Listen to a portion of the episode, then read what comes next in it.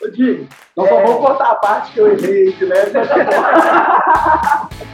Fala pessoal, mais um Vendas Cast, nosso terceiro episódio. Hoje a gente vai falar com mais uma celebridade, com o Jimmy. Hoje ele é coordenador de SDR na Sodexo. Sim, fala Sodexo. Então, aqui está o Matheus Matari e o nosso capete. A gente está falando de novo com você que quer rampar, que quer aprender, que quer ajudar a seu time melhorar e gerir melhor as pessoas. Bom, Jimmy, se apresenta aí, fala com o pessoal, quem é você, conta um pouquinho para nós. Obrigado pelo convite, maior prazer participar aí. Estou achando ótima essa oportunidade. É, eu, como é que eu posso me apresentar? Hoje eu cuido de coordenação de, de SDR aqui na, na Sodexo. É, comecei a carreira em vendas igual todo mundo, né? A gente geralmente perde o emprego e, e, e acaba caindo em vendas. Eu não sei se foi igual com vocês, mas comigo foi assim, muita gente que eu conheço. Se não foi igual, foi parecido foi parecido. Eu trabalhava em publicidade, que era uma área que estava passando por uma certa crise, tava, né, o dinheiro estava tava sumindo do mercado. Eu acabei começando na Rock Content, que todo mundo, o pessoal aí conhece. É, eu era muito amigo do Diego, que era um dos fundadores, que acabou me convidando, e desde então minha carreira meio que deslanchou. De lá eu já passei em várias, várias empresas, assim, de várias, várias startups. É, trabalhei muito tempo na Outbound com o Arthur, com que vocês entrevistaram aí no primeiro episódio. E, cara, eu adorei esse mercado. É uma daquelas coisas que você nunca espera que você vai correr atrás de, ah, vou virar vendedor e tal. Mas hoje eu não troco por nada. Então, esse foi mais ou menos um resumo da minha história aí. Nós temos uma teoria parecida. Até o que repete sempre. Geralmente as pessoas tropeçam em vendas, mas quando de fato se dedicam a entender desse negócio, se apaixonam de uma maneira indescritível.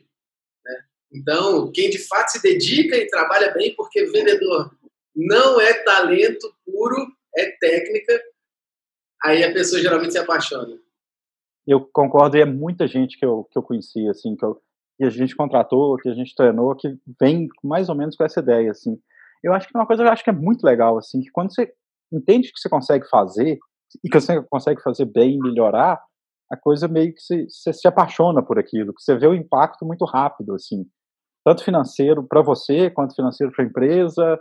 É, é, uma coisa que não tem como você fugir. Você está indo muito bem ou você está ficando abaixo. Então, acho que isso é, prende muito as pessoas. Assim, falando, poxa, eu, eu, sou bom nisso.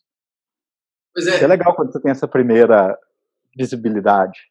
Eu acho legal, só puxando aqui uma coisa que eu falo muito com, o meu time, que a gente fala dessa questão mesmo de todo mundo é treinável, todo mundo pode desenvolver essa capacidade de vendas. Mas eu acho que muito dessa paixão, isso que vocês falaram, vem muito nisso de você sentir que o seu resultado está muito na sua mão, está uhum. muito ali no conjunto de ações que você sistematicamente todos os dias vai fazendo, e aí você fala, pô, eu alcancei meu estado financeiro, eu estou agora conseguindo conversar de igual para igual, estou com um nível de argumentação bom. Quando você vê, eu acho que a paixão tem muito nisso, porque você consegue entender que agora você realmente é protagonista da sua história. Parece clichê, mas o vendedor sente isso, acho que antes de todo mundo, entendeu? Só que muitas das vezes ele não, alguns não percebem ou não dão esse valor, né? Mas é isso. Nós somos protagonistas da nossa história, por quê? O nosso resultado depende 1.100% da mão na massa, da gente pegar, são nossas ações diárias que e eu acho que é isso que, que, é tão apaixonante, pelo menos para mim. Eu gosto de acordar todo dia e falar, vou pro shot. eu sou responsável pelo meu resultado. Eu posso fazer acontecer com as minhas tarefas, com a minha dedicação. Isso, é, a profissão de vendas, talvez seja a que mais permite que a pessoa faça. Né? Ah, se eu trabalhar mais, se eu for mais consistente, se eu trabalhar melhor, meu resultado naturalmente vai refletir. E nosso reflexo é muito tangível. O, o sempre fala que é, o vendedor é apaixonado. Aí você conecta um pouquinho com o que o Arthur falou no, no primeiro episódio, né? Toda empresa, ela faz algo e vende algo. Então, independente do nicho, independente do setor, se é serviço, se é produto, ela produz algo e entrega algo. Então, é, vendedores como nós, apaixonados por vendas como nós, estão por todas as empresas, sem exceção, e, e apaixonados por vendas são aqueles que se dedicam um pouco mais e acabam se destacando, como o próprio Di. Pois é, e muita gente, quando você começa a contratar, quando você começa a treinar, dá para você sentir quando a pessoa vira a chave, assim. Às vezes, quando faz a primeira venda, ou quando bate a primeira meta, ou quando cai a primeira comissão que fala assim, nossa, isso aqui é volumoso, você vê que a pessoa entende assim, ó, oh, agora eu entendi o que eu estou fazendo, agora eu entendi. Você vê que vira a chave do. Deve ter acontecido com vocês também, né? Então faz um, essa diferença, assim, você vê, olha, realmente isso aqui, eu consigo ver o impacto dele imediatamente. E Jimmy, é, é, a última vez que a gente encontrou foi lá no Hustler mesmo, lá no Hustler X, onde você fez uma palestra, falando dos seus desafios aí na Sodexo, você entrou com um time novo, teve que rampar aí a galera. Conta pra gente como é que foi esse desafio aí, nesse início, cara. Foi, foi, muito bom, foi muito gratificante. Depois que tudo deu certo, quando você pega um desafio novo, especialmente uma empresa que é bem maior, é muito diferente. Uhum. É, poxa, a Sodexo é uma empresa gigantesca, assim. E geralmente quando você está numa startup, é, você está começando, você sente o impacto daquilo que você faz na receita do mês seguinte. Aqui, muitas vezes, você pode ter um trabalho gigante fazendo a coisa indo bem, que não impacta tanto no faturamento, no resultado financeiro, porque a empresa já é grande. Então, eu tive que aprender a ter um pouco mais de paciência com, com, com as coisas que a gente fazia. É, e como era um trabalho só de SDR ainda, é um pouco diferente, assim, você vê que as meninas, e eu falo as meninas que meu time só tem, são oito mulheres, uhum. é, elas sentiam muito, assim, falta de, poxa, eu agendei uma reunião, eu sei que eu agendei bem, eu sei que eu qualifiquei bem, mas a gente tem um ciclo de vendas longo, e às vezes aquilo acaba se perdendo, então, o maior trabalho que a gente teve aqui, é, como é um produto já comprovado e tudo, foi tentar entender, assim, tá, como é que eu transfiro essa esse, essa sensação boa que você tem de fazer uma venda, de fechar uma venda, de fechar uma venda bem feita, é, como é que eu encurto o tempo delas sentirem que elas estão tendo esse bom trabalho e como é que eu garanto também que a qualidade não se perde. É, então foi, teve que mudar muita coisa da forma como eu agia, da forma como eu pensava, para conseguir adaptar para isso. É, é, e tem algumas diferenças. Não é uma empresa, às vezes, de tecnologia, é um produto que todo mundo já conhece, você não tem aquela venda extremamente consultiva, do, nossa, vou mostrar um produto aqui que faz uma coisa que você nunca imaginou. Não, o produto todo mundo já conhece, assim, já sabe o que, que tem. Então a gente precisou um pouco adaptar isso. E foi, e foi uma história que deu muito sucesso. Eu estava comentando com vocês aqui no, no Hustlers, quando a gente se encontrou a primeira vez. É, a gente tinha pela primeira vez, depois de um ano, todo mundo batendo meta. É, hoje eu estou com um problema melhor ainda, porque a minha equipe caiu e três pessoas foram promovidas. Então, assim, coisa já está funcionando, já está tendo esse resultado. Então está sendo muito, muito, muito gratificante, assim, de verdade. Estou gostando demais de trabalhar lá. Estou é, gostando demais de ter esse resultado. E a gente começou, assim, passou o primeiro ciclo. O resultado veio, o resultado em termos de oportunidade, em termos de financeiro veio. E agora a gente tem que planejar o próximo ciclo, assim, como é que vai ser o próximo ano? Como é que a gente mantém essa coisa rodando? Entendi. Ô, Jimmy, um negócio legal que você falou, até pegando o gancho que a gente estava falando de paixão, você acha que uma das coisas que proporcionou aí, que eu lembro na sua palestra, eu estava lá junto com o Matt, e eu fiquei impressionado que você conseguiu rampar seu time inteiro. Seu time inteiro eram sete na época, se eu não me engano. E, uhum. e, você falou que uma das coisas eu lembro você contando, que na Sodexo tinha tem um, um, ritual, né? Parece, não sei se é matinal, o que, que é que quando o pessoal sobe em algum bate algumas determinadas metas aí, vai para frente da empresa toda, alguma coisa, e você falou que um dos seus maiores orgulhos foi subir com todas as sete lá. Você acha que muito desse, desse resultado vem dessa paixão, você conseguir transmitir isso para o seu time, dar esse propósito? Você acha que esse, esse, esse quer a mais aí do gostinho de fechar uma venda veio muito da sua liderança, de conseguir mostrar para elas assim, que tem um, um, um, algo a mais do que só o, o financeiro para te, te, te, te, agregar, para te deixar com, esse, com essa sensação de, de êxtase assim, ali no final do resultado? Cara, esse, a gente tem um, um ritual é, mensal que a gente faz requerimento de todo mundo que bateu meta, que performou acima. E a primeira vez que eu cheguei lá, era assim, a gente estava sentado atrás da sala e a gente tinha uma equipe de quatro pessoas que nenhuma nem foi mencionada. E no seu primeiro mês, eu assim, gente, que coisa estranha, não é possível. A gente, e aí a gente começou a trabalhar, pouco a pouco, tentando aumentar a performance de cada uma, tentando entender onde estavam os problemas e, e, e, e tentando. Aí a primeira pessoa conseguiu, você recebeu o primeiro certificado, né? Depois, um, dois meses depois, outra pessoa conseguiu, três meses depois, o, o, o resultado financeiro começou a ser medido melhor, porque a gente tinha uma certa dificuldade termos de sistema legado. Então, foi um pouco assim, cara, como é que a gente mantém esses pequenos ganhos, como é que a gente mostra para elas que esses ganhos estão acontecendo? Então, foi uma coisa que, poxa, demorou um ano para chegar nesse, nesse resultado. Mas foi muito legal quando a gente conseguiu, assim, olhar para trás e falar, poxa, a gente caminhou isso tudo. É, é, que você não percebe. E a gente não percebia durante o dia a dia. A coisa era tão difícil que você. Cara, você tem uma semana difícil. E ainda mais para quem está agendando, né?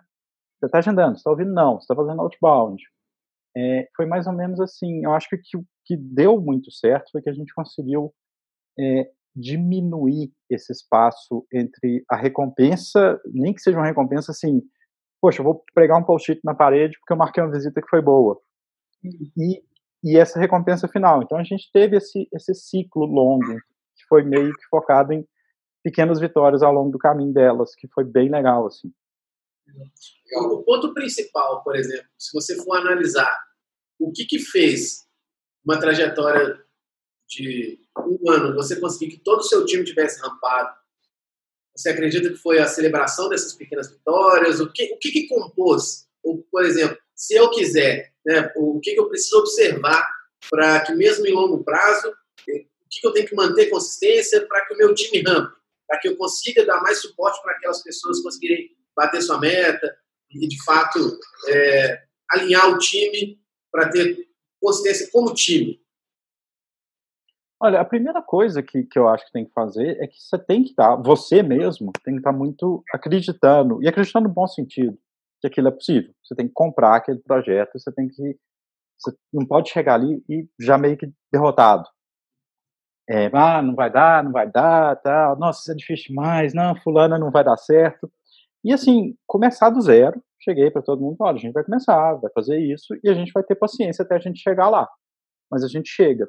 E eu ouvi uma coisa no começo, eu não lembro em qual podcast que eu ouvi, foi uma coisa até que acho que o Arthur ou o Vinícius me passou, que falava assim: é, seja extremamente paciente com o resultado e extremamente impaciente com o esforço. Uhum. Que, que mudou muito minha cabeça, porque a gente, quando está em vendas, a gente olha muito para o resultado. Vende mais, vende mais. Vai para cima, vai para cima. E quando eu olhei isso, eu falei: tá bom, faz muito sentido. Eu vou tentar botar. Então, acho que foi isso que ajudou muito elas, no sentido assim de. Eh, elas eram muito recompensadas pelo esforço. Uhum. E eu meio que. Uh, vou dizer, assumi a responsabilidade de que isso ia virar resultado. Então, foram seis meses bem tensos até você ver aquilo virar um resultado financeiro. Mas foi uma coisa que eu comprei. Eu acho que eu falei assim, poxa, acho que tem que ser assim. Então, assim, tá, Esforço, eu vou ser muito impaciente. Resultado, deixa, uma hora ele vem. Então, acho que isso foi meio que o segredo ali do, do da paciência para os primeiros meses. O resultado, então, foi uma consequência desse esforço, certo? Foi uma consequência do esforço. Mas eu tive que me conter muito, porque a gente, geralmente, quando a gente é. Pô, chega no final do mês, você quer que o dinheiro entre, você quer que. Não, fecha mais uma, não, manda mais uma. Eu falo, não, não preocupa continua, vai ligando. Ah, esse mês não deu, eu tinha que fazer 20 oportunidades, eu fiz 12. Beleza, mês que vem a gente vai dar um jeito nisso. Deixa eu ver, quantas ligações você fez? Ah, fiz, tô, sei lá, 20% abaixo das ligações das outras pessoas. Bom, tá, então a gente vai trabalhar nesse número. Vamos subir esse número primeiro. Então, e quebrando cada vez uma coisa mais controlável para elas. Uhum. E acho que isso foi o que, foi o que ajudou. Então a gente soube exatamente o que cobrar ali. Mas, ô Tim, como que, pensando assim agora pro lado da empresa, uma empresa tão grande igual a Sodexo, como que você segurou essa bronca, assim, seis meses de... Porque, assim... Como que você comunica para o seu gestor? Tenha paciência com o resultado. Concorda com isso? Porque, pra mim, o seu time, eu entendi, você blindou seu time, mas como que o time segurou essa pressão que vinha lá de cima? Porque eu tenho certeza que não foi uma coisa simples. Falou, pessoal, vou adotar um novo modelo de gestão aqui. É o seguinte: impaciência com, com, esforço. com esforço e paciência com o resultado. Eu acho que não foi uma coisa tão. que a pessoa absorveu bem isso daí. Como é que foi?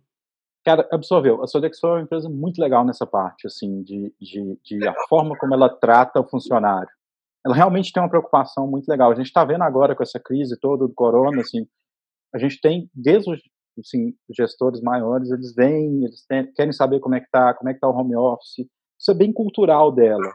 E aí tem outra vantagem. Uma empresa também que está em caixa, está faturando bem, ela não precisa que você se comprometa a trazer uma coisa no final do mês. Hum. Tem essa diferença do empresa, do empresa maior para empresa menor. Assim, você consegue ter um tempo e falar assim, olha, a gente pode pensar nisso para seis meses de resultado? É mais fácil. Porque em startup, vocês sabem, a gente sabe, é, o, o, fluxo de caixa, às vezes, você tem três meses de caixa. Tem que vender agora para a gente pagar daqui a cinco minutos. então, essa, e essa pressão, ela é mais presente no startup, porque você sabe o quanto de dinheiro você tem, você sabe o que, é que você tem que fazer, e, e eu achei muito mais fácil é, negociar, e é lógico, assim, teve uma cobrança, e, e você tem que se comprometer, olha, eu estou me comprometendo, é, esse, essa, essa decisão é minha, a gente consegue fazer, tem que negociar, mas é menos pressão, é bem menos pressão exatamente pelo tamanho da empresa, porque ela já funciona. E a empresa chega onde, ela, onde a gente está, sem ter um produto que o mercado precise e sem ter um processo para fazer ela crescer. Então, foi, eu achei mais fácil. Contando, lembrando do meu tempo de startup, que às vezes era assim, nossa, tem caixa para mais dois meses. Entendi. Ô, até aproveitando esse gancho, cara, como que foi esse processo de tomada de decisão sua de sair desse mundo de startup para uma empresa maior, uma empresa multinacional e tudo? Que, como que se formou para você chegar nessa decisão? Eu tenho certeza que quando você, você, você, com certeza, é um profissional do mercado que todo mundo devia estar atrás, está buscando aí. Então, realmente, por que, que você tomou essa decisão de ir para a Sodexo? Ela foi mais pelo tipo de pessoa com quem eu conversei aqui. Quando eu, eu tinha decidido que eu queria voltar para São Paulo. Eu falei, poxa, eu quero ir para São Paulo. Estava bem em Belo Horizonte, estava numa empresa ótima. Estava na Simpla, todo mundo conhece. Sim. Mas eu falei, não, cara, agora é, é, é, sou eu, quero ir para São Paulo. Aí eu comecei a olhar. Falei, poxa, eu vou olhar com calma e vou, tá, vou, vou fazer umas entrevistas. É, o, o, Lucas lá da, da Outbound que me indicou. Falou, olha, tem essa vaga na Sodexo, dá uma olhada e tal. Ah, Falei, vou, vou conversar com o pessoal. E eu fiz quatro entrevistas. E nas quatro eu ouvi a mesma coisa. Isso me deu uma certa confiança. Ah, esse pessoal sabe o que eles querem. E era justamente uma empresa que queria, olha, a gente quer modernizar, a gente quer trazer conceito de inside sales, a gente quer trazer outros conceitos de gestão, a gente está pensando nisso, nisso, nisso. Até que você chega na entrevista final, a entrevista final era com o vice-presidente. Uhum. E ele me falou exatamente as mesmas coisas que eu vinha ouvindo desde o começo. O que querendo ou não, é raro, né? Muitas vezes um, você tem uma noção de uma coisa que você quer, mas o, o seu, seu chefe tem outra, o pessoal que trabalha com você tem outra. Então foi muito assim, foi muito. Foi uma aposta, mas assim, foi, poxa, não, tá, não tem nenhum risco grave nela. Poxa, eu vou tentar. Você tem, chega uma época que você fala assim, poxa, se der errado, tá, se der errado a gente tenta de novo e tal, então eu gostei bastante, mas foi muito por isso, assim, eu ouvi a mesma coisa de todo mundo. Então, assim, me deu uma, te dá aquela tranquilizada. Então, é, eu, o, que eu, o que eu entendi aqui foi a consistência do discurso, a, toda a, aquela lógica que parecia organizada, que parecia consistente, que parecia sólida, né, uhum. para que você mudasse e migrasse sua carreira. E, realmente, é muito difícil, até mesmo numa startup igual a VUP, por exemplo, de 20 e poucas pessoas, a gente ter uma linearidade e uniformidade de discurso desse jeito. Né? A nível de vice-presidência, se desse algumas camadas e vai andando, e ter esse mesmo nível, eu realmente acho que é admirável e deve ser um esforço de manutenção de cultura, de visão, de propósito muito forte e que está pagando a conta, né? Levou um profissional fera para cuidar do time Obrigado. de SDRs que deve estar super rampado, deve estar, estar, super bem. Quantas pessoas tem hoje na Sodexo? Hoje no total, mais ou menos? Cara, no mundo inteiro é, é absurdo. Né? Tipo, acho que o vigésimo, décimo nono maior empregador do mundo. Nossa. No Brasil, dentro da área de benefícios, a gente está tá com 700 pessoas. Cara, Você imagina pra você ver isso que você falou agora, o tanto que é difícil em empresas pequenas você manter uma cultura tão forte assim. Uma visão clara. É, porque exatamente, ele passou por quatro pessoas e normalmente quando normalmente vai subindo de escala, né? Ah, essa é a, a lógica não estou falando que ela deve ser seguida assim, mas infelizmente na grande maioria é. À medida que vai subindo ali, vai, vai, a cultura vai diminuindo um pouco. Vai vindo mais a cobrança e menos a cultura, né? Isso é uma coisa que a gente tenta bater muito aqui de, de, de, de, ter um fit cultural maior. É, você acha que exatamente isso foi também é, essencial para sua tomada de decisão? Porque assim, você falou da lógica e etc., mas se acreditar na cultura, no que a empresa é, tinha para para ofertar em questão de pensar no colaborador, nesse tipo de coisa, antes mesmo de você começar? Isso é uma coisa que vinha do time? Você queria isso? Você clamava por isso? Como assim? No... Você queria, assim, você, isso era uma coisa que, assim, você sentia falta ou você gostou de ter uma, uma cultura tão forte, assim, em algum lugar que você fosse, você fosse dar seu próximo passo? Você falou, pô, quero ir para São Paulo, provavelmente você podia estar com outras oportunidades em vista, mas você acha que isso daí foi uma coisa, assim, que te pegou? Cara, eu acho que sim. Eu acho que eh, ter, eles terem demonstrado essa, essa visão única, eu acho que ajudou muito, porque cultura é aquela coisa, né? Cultura é o que você faz quando ninguém está olhando. Então, você, você pega a cultura, como é que é a cultura de um lugar, funciona nos detalhes mesmo. Assim, às vezes uma pessoa fala uma coisa, outra fala outra, e você fala, não, peraí, mas não está batendo. Então, é, é uma coisa que você não sabe explicar o que, que é, mas você sente que a coisa não está muito certa. É, agora, não dá para comparar por dois motivos. Assim, é a primeira vez que eu trabalho numa empresa grande, eu não sei comparar, eu não sei como é que é em outra. é, e eu trabalhei nas empresas que tinham uma cultura muito legal, assim, é, desde a Rock, desde a Simpla, desde a da Outbound, que eu, são três lugares que eu trabalhei que se nota claramente que a cultura é muito boa e muito forte. Se expressa de formas diferentes, é claro, mas assim é difícil para eu te explicar. Talvez por eu ter passado por essas empresas antes, é, foi isso que me chamou a atenção eu já tinha entendido como é que uma cultura boa é, é, é, é boa para todo mundo. Eu te perguntei isso porque, assim, meu primeiro e único emprego de carteira assinada foi numa multinacional e, assim, a cultura lá era, era, era simples.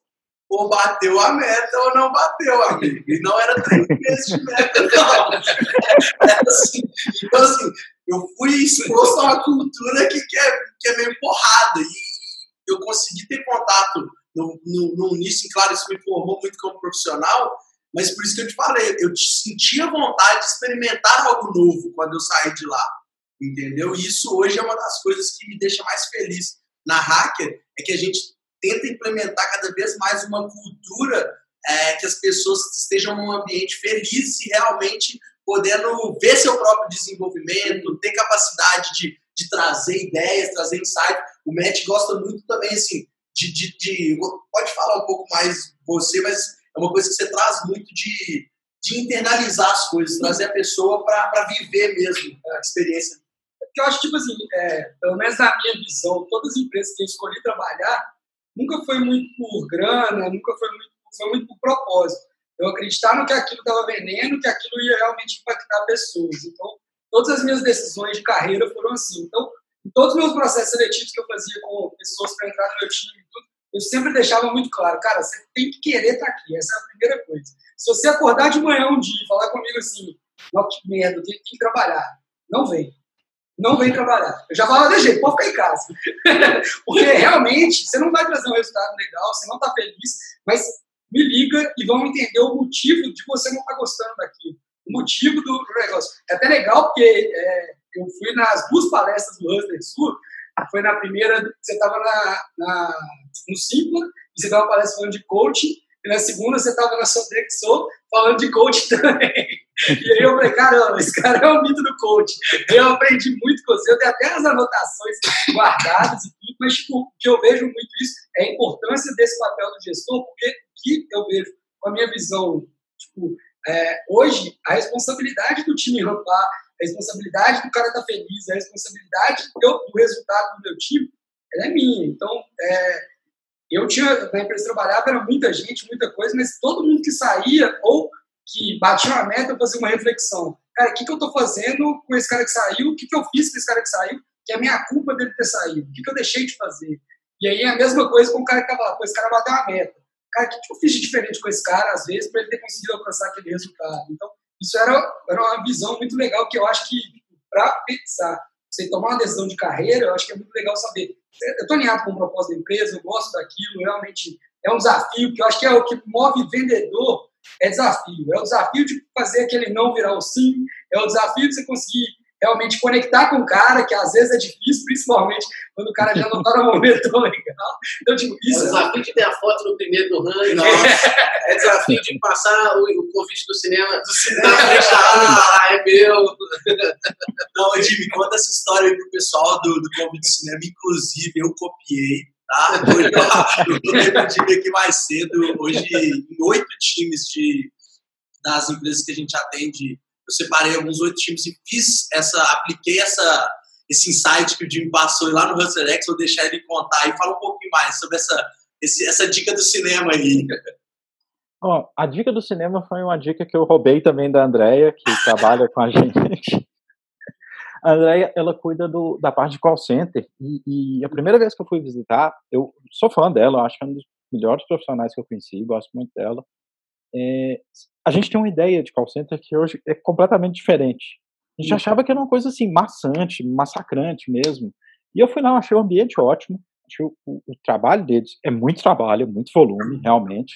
Isso é indiscutível. Você, você tem que estar tá muito bem para conseguir fazer aquele trabalho todo. Mas, assim, a, ela tinha esse, esse espírito e, e, e, ela se preocupava com os outros, se preocupava como é que estava sendo o dia a dia. E, quando eu comecei, você tá cheio de dúvidas ali, tá? Eu nunca tinha ido num, numa empresa desse tamanho. Não, não era eu que tinha contratado a equipe, eu peguei uma equipe que já existia. E eu sentava muito para conversar com ela, falando, André, o que, que eu faço? O que, que eu faço? O que, que eu faço? E ela vinha, eu gosto muito de conversar com ela, que tudo que eu estava fazendo errado, ela falava, você está errando aqui, você está errando aqui. Sincero. Ela não tinha problema em falar. É assim que a gente cresce. É assim que a gente aprende. É. Aí eu falei, mas como é que você faz? Como é que você motiva? Como é que você faz? Poxa, o ambiente tá tão bacana, tão, tão agradável, assim, né? Ainda comentei com ela, falou, cara, tem coisas que são, são coisas pequenas que às vezes você faz que não vale nem pelo valor financeiro, mas vale pelo reconhecimento. Eu, como assim? Como é que você faz e tal? Porque eu tava, às vezes, em, a gente também tenta muito em startup, às vezes, ah, vou te dar um bônus de tanto se você fechar 10 clientes essa semana, vou te dar mais tanto. E eu não tinha autonomia nenhuma para fazer isso numa empresa gigante esquece, não é uma coisa. Esse orçamento já vem um orçamento fechado. Não é uma coisa que a gente tem essa. não é uma coisa que a gente tem essa liberdade, igual quando você está na sua própria empresa. Uhum. Aí ela me falou: não, Guilherme, você pode pegar, você pode conversar com o marketing, oferecer algum brinde, oferecer alguma coisa. E eu não acreditava muito, não, mas e sim, falei, ah, André, tá bom, você faz isso, faz, então vou fazer igual. Porque tem uma coisa que também é assim, pô, se tem alguém que faz, já faz bem feito, confia, copia o que ela faz. E falei, tá bom. E a gente decidiu, a gente dava dois ingressos de cinema. Tem que ser dois, porque ninguém vai no cinema sozinho. dois ingressos de cinema. Pessoal, vamos lá, dois ingressos de cinema, acho. um só é sacanagem. Olha, dois ingressos de cinema aqui, vocês podem ir e tal, para quem quiser mais oportunidades essa semana. É, e a coisa foi, e a coisa foi, naquele mês a gente teve a melhor performance em termos de nível de oportunidades. É, é, porque você tem essa motivação assim de falar assim, poxa, eu ganhei. E não é uma coisa que vai te falar assim, ah, vou dar 100 mil reais de bonificação, que isso aí vai gerar um atrito, às vezes, muito grande. Nem tem 100 mil reais também, mas a ideia de, às vezes, dar uma bonificação financeira, você cria uma competição, é, uma competição ruim. Uhum. E eu fiquei fascinado com tanto que funcionava. O pessoal assim, não, senhor, eu ganhei, tava no cinema, e às vezes tal, manda foto e conta do filme que viu. E, e da, só da satisfação de, de ter esse reconhecimento. E eu achei, achei muito legal que, à medida que a gente começou a fazer essas coisas, a gente ficava na Sodexo numa salinha no fundo ali, que é, você está o dia inteiro telefonando, geralmente você fica num lugar mais isolado. E a gente começou a fazer isso. Ah, vou dar um ingresso de cinema. Ah, vou, vamos, vamos fazer uma reunião todo dia. É, todo dia um stand-up meeting. Um, um, pequenos rituais, assim. Ah, vamos colar no post-it na parede toda vez que a gente, que a gente gerar uma, uma visita. Aí a primeira pessoa que conseguiu descer, a gente tem, eu tenho essa foto até hoje, desceu até o chão, assim, de post-it, começou lá em cima e desceu. Pô, você faz uma festa, você bate palma. E aí foi uma coisa muito legal, que começou aos altos, o pessoal do alto escalão da empresa às vezes passava e queria perguntar, ah, o que, que vocês estão fazendo, o que, que é isso? E Sodexo não é uma empresa uh, que tem essa, não é uma hierarquia muito forte, mas ainda assim são o vice-presidente, o diretor e tudo. Então eles iam lá e perguntavam e gostavam, não, que legal, e quem que é essa aqui que está com um post-it até o chão? Ah, sou eu, aí levantava a mão. Ah, não, mas eu também ganhei o ingresso de cinema, então virou uma coisa positiva, sabe? Assim, esse reconhecimento que, cara, é uma coisa que não te custa nada. Tá, é. custa um ingresso de cinema, e, e assim, dar os parabéns, ou reconhecer alguém em público. E a gente, às vezes, fica tão preocupado em criar cara, criar meta, ou criar incentivo, ou criar algumas coisas, a gente esquece um pouco que isso conta muito, assim. Primeira vez que eu fui elogiado em público, vocês devem ter passado por isso também. Você fala, nossa, eu sou. Feliz demais, né? Aquela assim, reconhecimento, todo mundo te olhando, batendo palmas. Assim. Um pouco sem graça, é. né? aquela coisa que eu faço agora. Isso é bem legal. Pois é, e a gente esquece, e a gente esquece muito rápido, né? É, sim. Depois eu tive lá na vida funcionava com cerveja. é sério. Ô, esse camarada aqui, ó, o Matt, ele tá falando que preocupava com cada pessoa que batia meta, que ia embora, que não batia meta. Isso, ele tá falando de um time de 120 vendedores. Pouquinho, pouquinho, gente. Isso, você está mostrando uma preocupação profunda, um cuidado, um, uma atenção com um time de oito, né? São oito pessoas hoje? Imagina aqui com 120, nem dormia. Não, e o Cabo gostava de cerveja. A primeira vez que eu fui lá na Midas, tinha uma geladeira enorme, não vou falar a marca, né? Se você fala aí, faz deixar. É, se quiser patrocinar aí. A gente mudou, a gente mudou até a cerveja para o papel sem marca. Né? Calma, calma. Mas cheguei lá, aí o médico mostrou: vem cá, pra te mostrar aqui, olha que legal. Tava na época o Benete, sócio dele também. É, tinha, na geladeira tava um tanto de assinatura. Eu falei, cara, que isso? Esses são os responsáveis pela geladeira que está aqui para a empresa inteira. Eles que marcaram a história. Velho, e tipo, tinha cara que falava, oh, eu tô aí nessa geladeira. Então, e é exatamente isso. Eu acho que essas pequenas gratificações, elas vão além. É muito próximo do que o Matt falou de propósito.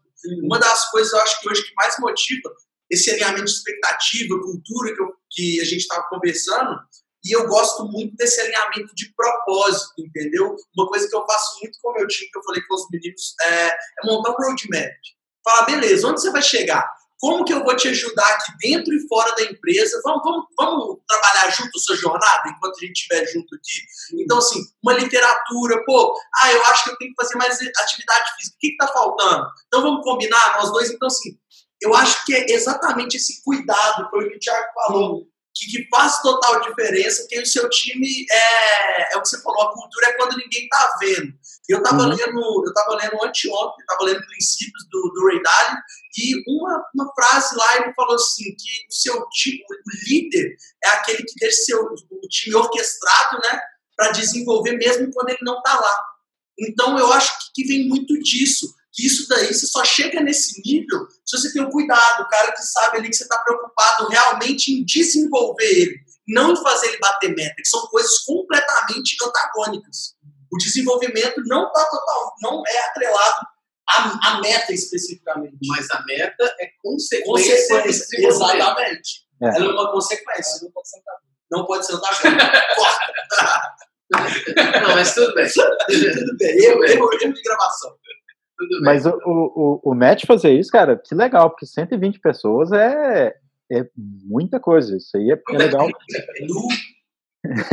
isso é uma coisa que você não finge, eu acho. Você não consegue fingir que você está se importando quando é. você está fazendo esse tipo de trabalho. Então, por isso que vale muito, porque é uma coisa que você não replica, só fala assim, ah, eu vou fingir que eu me importo ali e dura meia hora.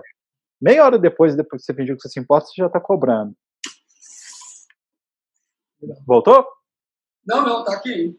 Ah, tá, aqui, tá aí ainda. Então, assim, como é uma coisa que é impossível de você fingir, cara, é, é, ela é muito valiosa. Então, quando você chega para uma pessoa e fala, tá, vamos pensar na sua carreira, uhum. é, você sabe que você não pode influenciar diretamente a meta dela.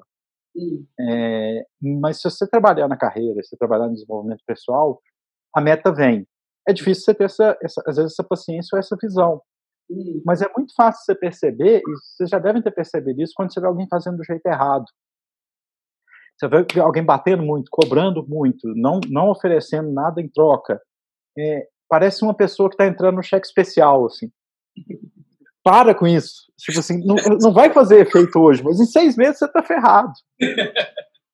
Vai criando a bola de neve. Né? Exatamente. Você vai criando uma bola de neve. E, e uma coisa que eu aprendi recentemente, e isso com, com, um colega na Sodexo, foi mais ou menos o seguinte, que, que eu achei legal, assim.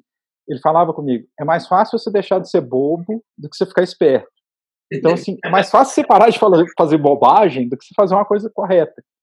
Então, e você repara assim, nossa, realmente, as, as, quando eu comecei a ter bons resultados como gestor e como gerente, não foi porque eu, nossa, eu li todos os livros de gestão e tudo. Eu simplesmente parei de cobrar do jeito errado. Sim. Então, assim, olha, eu não estou mais, eu não tô mais em dívida. Tá, agora que eu não estou mais em dívida, o que, que eu posso aprender? O que eu posso fazer? Não, isso é fantástico. É, você não precisa acertar tudo. Mas se você parar de errar coisas básicas, já, já é um bom caminho. Você já cresce. Esse, exato. Esse exemplo do cheque especial é muito importante, né? E uhum. é muito que você citou o, o Thiago, né? O Thiago Reis do Growth Machine. Hoje eu estava vendo uma, uma live dele ele falando, cara, se sua empresa não está crescendo, ela está morrendo. Então você como profissional, você não está empatando. Você está fazendo coisa errada, você está fazendo coisa certa. Você pode fazer uma oscilação, tudo bem, mas se você não está crescendo, você está morrendo também como profissional.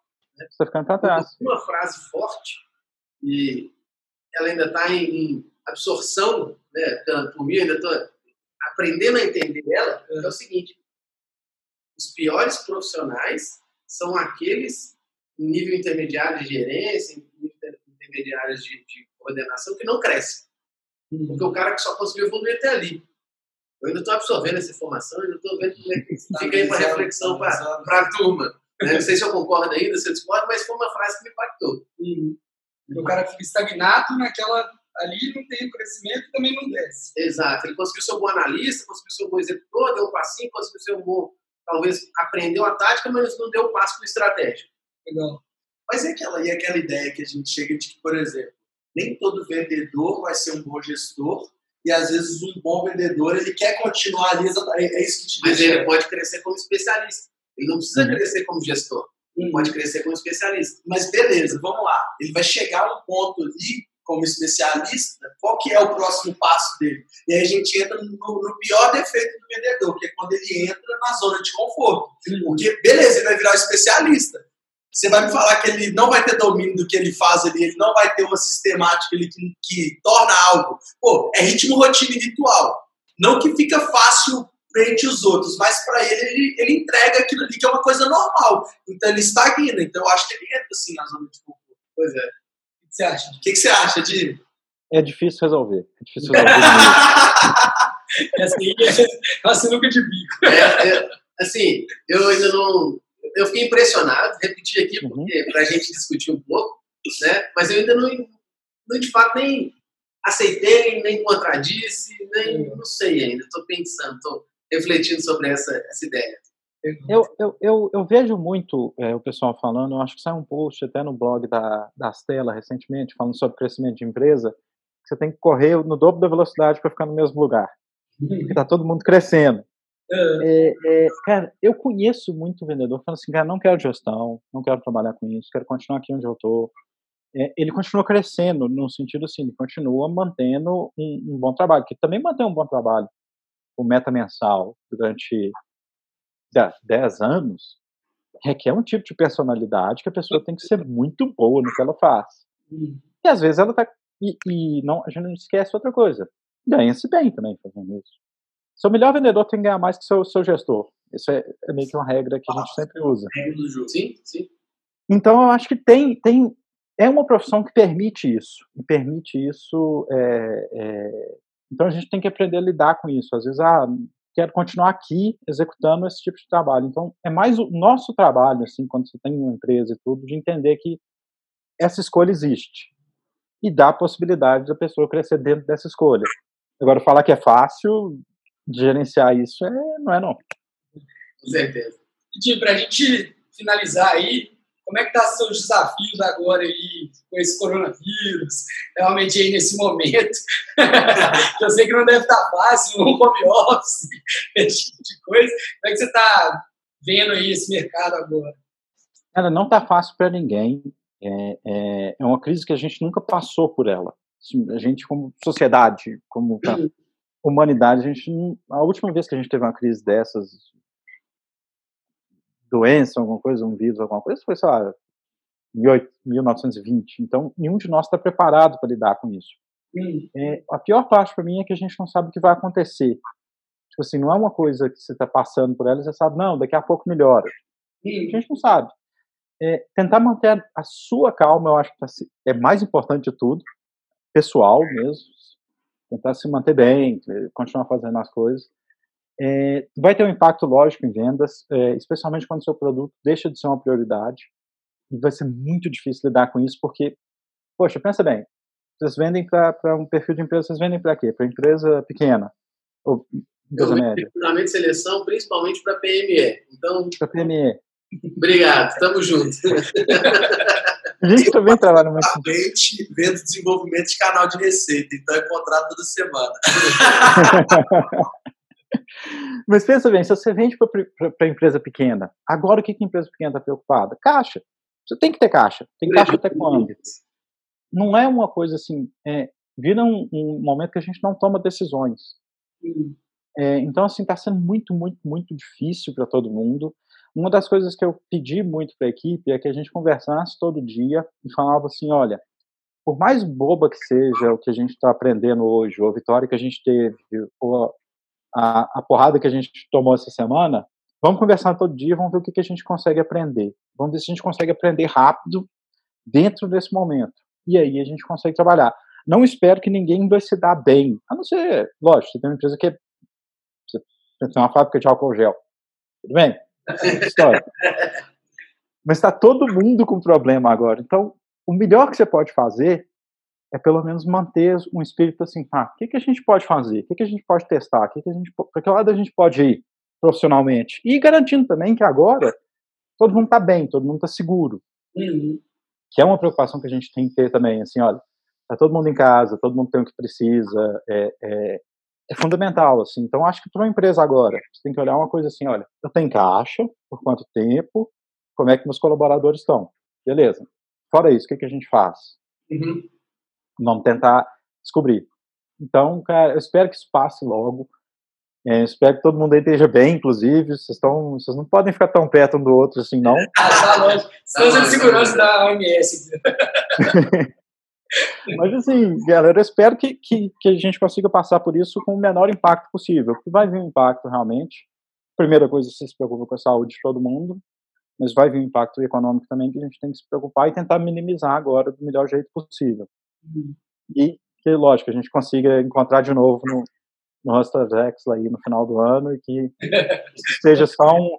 Nossa, você lembra como é que era em abril? Né? Vira história. E vira história, mais rápido possível. Fechado.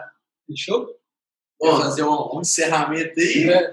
Só, você, Thiagão. Só quero agradecer a, a presença, a disponibilidade do time, o conteúdo excelente, né, falando em cuidado, em atenção às pessoas, em gestão de time, em gestão de crise, em olhar para o detalhe, em oferecer uma experiência massa. Não é só o dinheiro que você vai dar para retribuir alguma conquista, a celebrar as pequenas conquistas quando o seu resultado macro vem no longo prazo, você não esqueceu o que, que te levou até ali, cada degrau que você subiu, isso não tem, não tem lição melhor.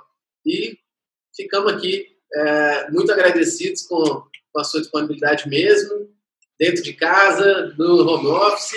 Tomara que sua estada aí em São Paulo seja longa e próspera e que a gente faça mais outras edições para você compartilhar mais um pouquinho do tanto que você sabe com a gente. Valeu, obrigado. Muito obrigado, adorei a conversa. Oi? Pode falar, pode falar, pode falar. Adorei a conversa, achei que foi bem, bem legal assim, a gente conversar informalmente assim sobre essas coisas e, e ser bem transparente muito boa sorte aí. Vocês estão nos primeiros episódios, mas espero que cresça e que vocês consigam trazer mais gente aí. Vocês estão de parabéns, adorei. Fechado. Obrigado demais, Jim. Para quem não, não viu aí nos primeiros, tá? A gente conversou com o Arthur Viana da Rive, um conteúdo fantástico. A gente conversou, conversou com o Roberto Viana, que não são irmãos, mas até o mesmo sobrenome, da IP Digital, falando de forecast na crise. E virá muita gente boa sentar aqui, falar com a gente nos próximos episódios. Queria agradecer Valeu. também, pessoal, o Alugator, que é nosso patrocinador oficial aqui do podcast. Cadu, tamo junto, Santana, valeu. Um abraço especial pro Munai. O Munai né? que bateu meta. Bateu meta, três meses consecutivos. A gente vai postar aí a aposta, vai, vai colocar aí a aposta que ele fez com o CEO dele, logo, logo. É. Exatamente, lá, o, o Jimmy, eles tiveram uma um insight do CEO se oferecer de motorista por um dia no vendedor que batesse a meta. Então, o cara pode ser motorista por um dia por no Munaia. De cap tudo, tá? É, tá. Bom, tem que trazer, abrir a porta do carro. Não precisa ser financeira, pessoal, nos detalhes. Valeu, galera. Valeu, Tim. Valeu, pessoal.